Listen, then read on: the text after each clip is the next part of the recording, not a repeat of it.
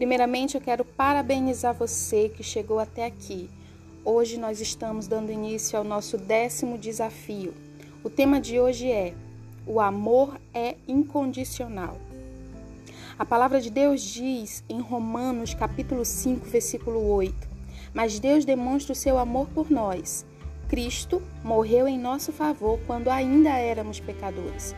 Se alguém perguntasse para você, por que que você ama o seu cônjuge? O que você diria? A maioria dos homens mencionaria a beleza da sua esposa, seu bom humor, sua bondade ou a sua força interior. Talvez falasse da sua comida, do seu bom gosto pela decoração, ou quem sabe da boa mãe que ela é. As mulheres provavelmente diriam algo sobre a aparência do seu marido ou sobre sua personalidade. Elas o elogiariam pela estabilidade ou mesmo pelo seu caráter. Elas poderiam dizer que o amam porque ele está sempre presente, ele é generoso ou é alguém ajudador.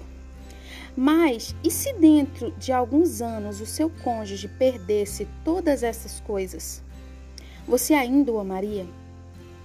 Baseado nas respostas acima, a única resposta lógica seria não.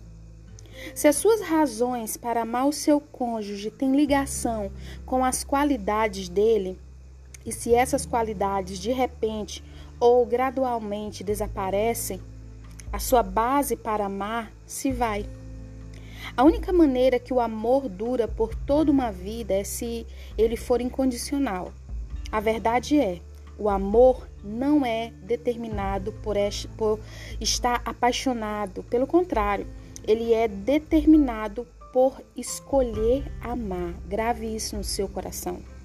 A Bíblia se refere a essa espécie de amor utilizando a palavra grega ágape. Você já deve ter ouvido. Amor ágape. Ele se difere dos outros gêneros de amor que são filos, que significa amizade, e eros, que é um amor sexual. Ambos, a amizade e o sexo têm lugar importante no casamento, claro, né? E são definitivamente partes da casa de que construímos juntos com o nosso marido.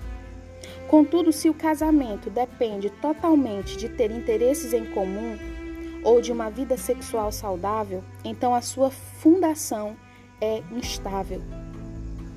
Quando nós falamos sobre filos e eros, que são as linguagens de amor ou as traduções de amor quando nós lemos a palavra de Deus, eles são mais responsivos por natureza e podem flutuar baseados em sentimentos.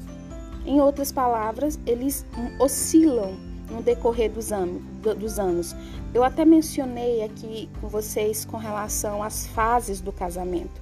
Quando nós baseamos o nosso casamento pelo filhos, que é a amizade, ou eros, que é o amor sexual, nós vamos viver fases no nosso casamento onde nós somos mais amigos, onde nós somos mais atraídos pelo outro e outros em que nem tanto.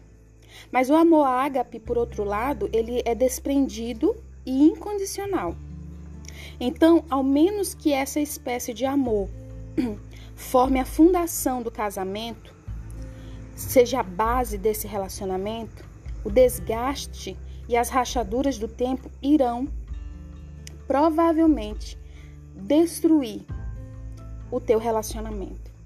O amor ágape é aquele na saúde ou na doença, na riqueza ou na pobreza, até que a morte nos separe. É o único gênero de amor que realmente é verdadeiro. Ele é assim porque é o gênero do amor de Deus. Ele não nos ama porque somos louváveis, porque porque somos bons. Não, ele nos ama porque ele é amor. A Bíblia diz: "Nisto consiste o amor, não em que tenhamos nós amado a Deus, mas em que ele nos amou e enviou seu filho como propiciação pelos nossos pecados." Está lá em 1 João capítulo 4, versículo 10. Se ele insistisse que nos provássemos, né?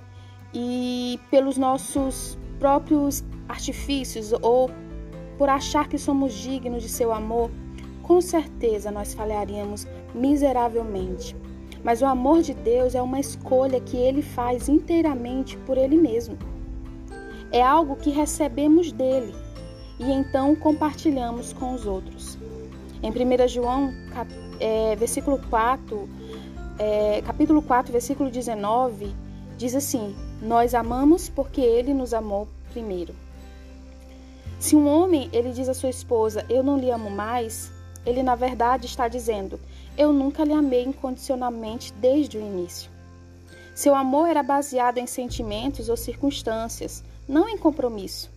É nisso que resultam as construções de um casamento alicerçado no amor filos ou no amor eros.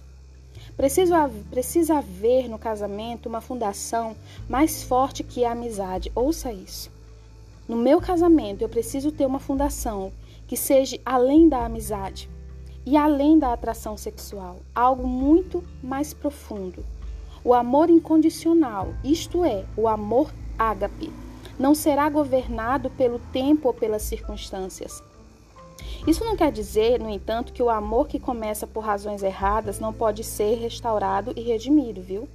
De fato, quando um casamento ele é construído com o amor ágape na sua fundação, então os aspectos de amizade e do romance se tornam ainda mais intensos do que o antes. Quando a, quando a apreciação um do outro como melhores amigos e como amantes é baseada em um compromisso inabalável, experimentamos uma intimidade que não pode ser adquirida de nenhuma outra forma.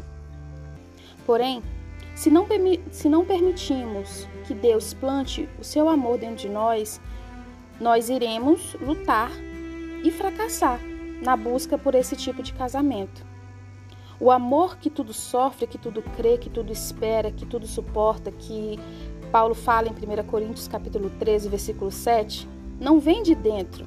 Ele só pode vir de Deus, do alto. A Bíblia diz porque estou certo de que nem a morte, nem a vida, nem os anjos, nem os principados, nem coisas presentes, nem futuras, nem potestades, nem altura, nem profundidade, nem qualquer outra criatura nos poderá separar do amor de Deus que está em Cristo Jesus, o nosso Senhor. Está lá em Romanos capítulo 8, versículo 38 e 39. Esta é a espécie de amor de Deus. E felizmente, por uma escolha nossa, essa pode se tornar a espécie de amor nosso. Mas primeiro precisamos recebê-lo e compartilhá-lo. E não se surpreenda caso seu cônjuge comece a viver confiantemente à sombra desse amor. Ele, se ele se tornar ainda mais adorável com você, você não dirá mais, eu lhe amo porque. Você dirá, eu lhe amo, eu amo você. E ponto final. Amém? O amor, ele tem que ser um amor ágape, o amor incondicional. Ame seu cônjuge sem motivos. Ame porque o amor de Deus habita em você. Até amanhã.